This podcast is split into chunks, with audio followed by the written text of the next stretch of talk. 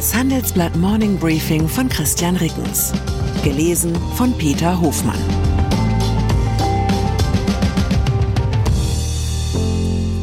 Guten Morgen allerseits. Heute ist Montag, der 8. Mai. Und das sind unsere Themen. Missgriff. Dommermuth nennt Schuldige am 5G-Debakel. Eingriff. Innovationsagentur soll neue Freiheiten erhalten. Angriff. Russland soll Demonstrationen im Westen inszenieren. Eins und eins. Es ist eines der wagemutigeren Unterfangen in diesem Land. Ralf Dommermuth will mit seiner Firma 1 und 1 ein eigenes Mobilfunknetz nach dem superschnellen 5G-Standard aufbauen. Über eine Milliarde hat der Branchen-Maverick aus Montabaur nach eigenem Bekunden für die entsprechenden Lizenzen ausgegeben.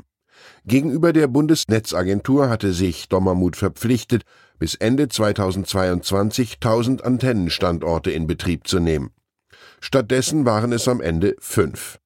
Im Handelsblatt-Interview sagt Dommermuth nun, wen er für den Hauptschuldigen am 5G-Debakel hält. So viel vorab, er selbst ist es nicht. Vielmehr sei es die Vodafone-Tochter Vantage Towers, sie ist zuständig für den Betrieb von Funkmasten.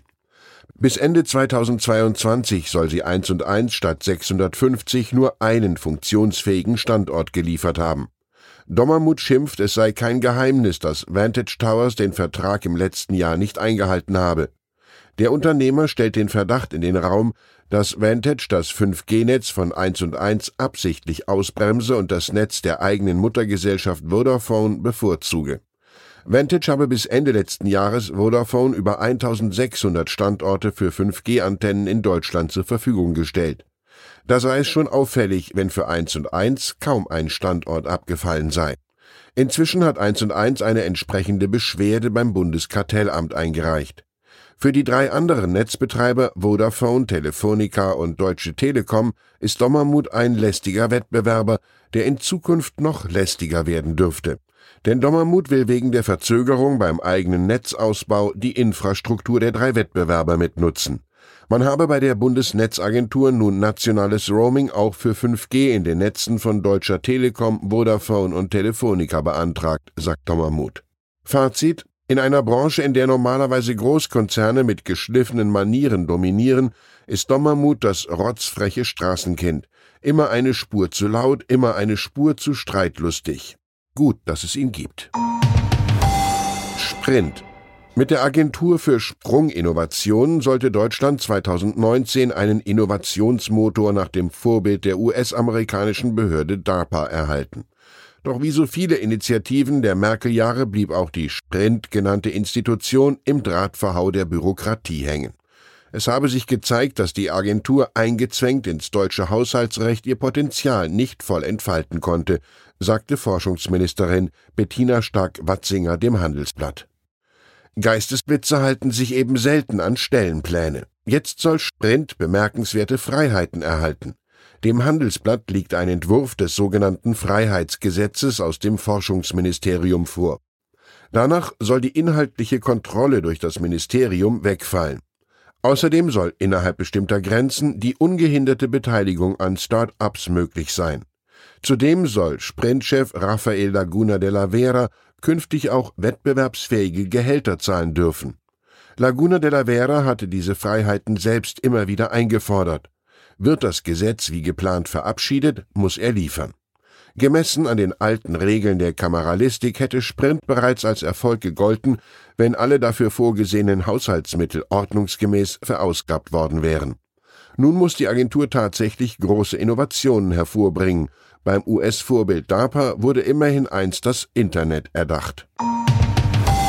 Syrien. Geschichte wird von Siegern geschrieben. Dieser Satz stimmt nicht immer, aber er scheint im Fall von Bashar al-Assad zu stimmen. Wäre der syrische Bürgerkrieg ein klein wenig anders verlaufen, dann säße der Staatschef des Landes jetzt womöglich vor den Richtern in Den Haag. Doch mit unfassbarer Brutalität und Moskaus Hilfe hat Assad die Erhebungen gegen seine Herrschaft niedergeschlagen und kann nun die eigene Rehabilitierung genießen. Die Arabische Liga hat nach zwölf Jahren die wegen des Bürgerkriegs ausgesprochene Suspendierung Syriens aufgehoben. Die Außenminister von 13 Mitgliedstaaten stimmten am Sonntag in Kairo dafür.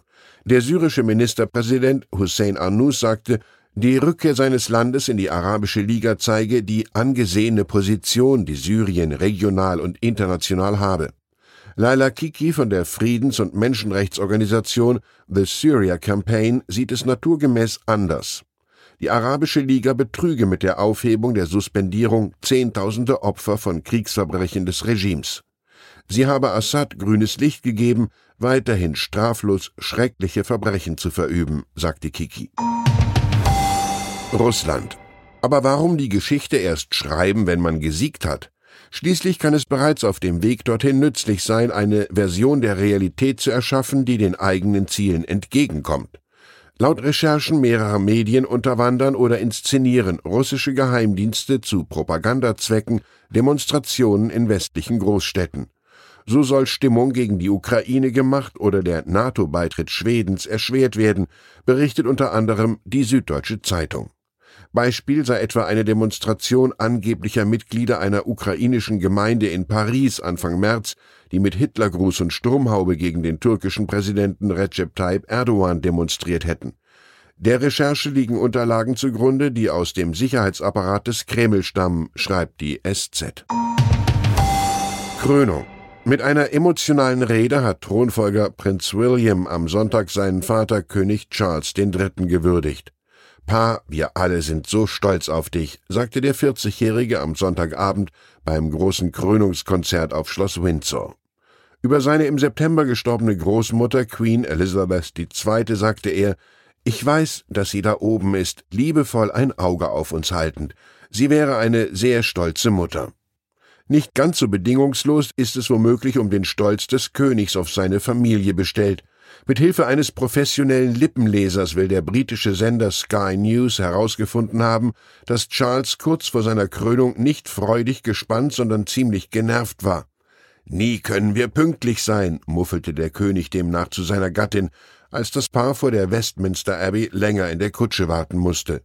Britische Medien machten den Thronfolger und seine Familie als Schuldige aus. Prinz William und Prinzessin Kate seien zu spät an der Kirche angekommen. Ich wünsche Ihnen einen Wochenauftakt, an dem Sie wie gewohnt vorangehen. Herzlichen Gruß, Ihr Christian Reckens. PS Seit zwei Wochen verschicken wir beim Handelsblatt einen neuen Newsletter. Das Evening Briefing informiert Sie jeden Abend über die wichtigsten Nachrichten des Tages. Um 18 Uhr erhalten Sie einen kompakten Überblick über relevante News des Tages aus Wirtschaft, Politik und Finanzen. Melden Sie sich doch an. Zur aktuellen Lage in der Ukraine. Knapp ein Jahr nach ihrer Gefangennahme in Mariupol sind 45 Mitglieder des Azov-Regiments in die Ukraine zurückgekehrt. Laut Informationen aus Moskau soll die Ukraine im Austausch drei russische Piloten freigelassen haben. Russische Wagner-Söldner kämpfen wohl doch weiter in Bachmut. Wagner-Chef Prigoschin hatte mit dem Abzug seiner Söldner aus der schwer umkämpften Stadt gedroht, Jetzt vollzieht er eine Kehrtwende, auf seine Forderungen sei eingegangen worden. Weitere Nachrichten finden Sie fortlaufend auf handelsblatt.com/Ukraine.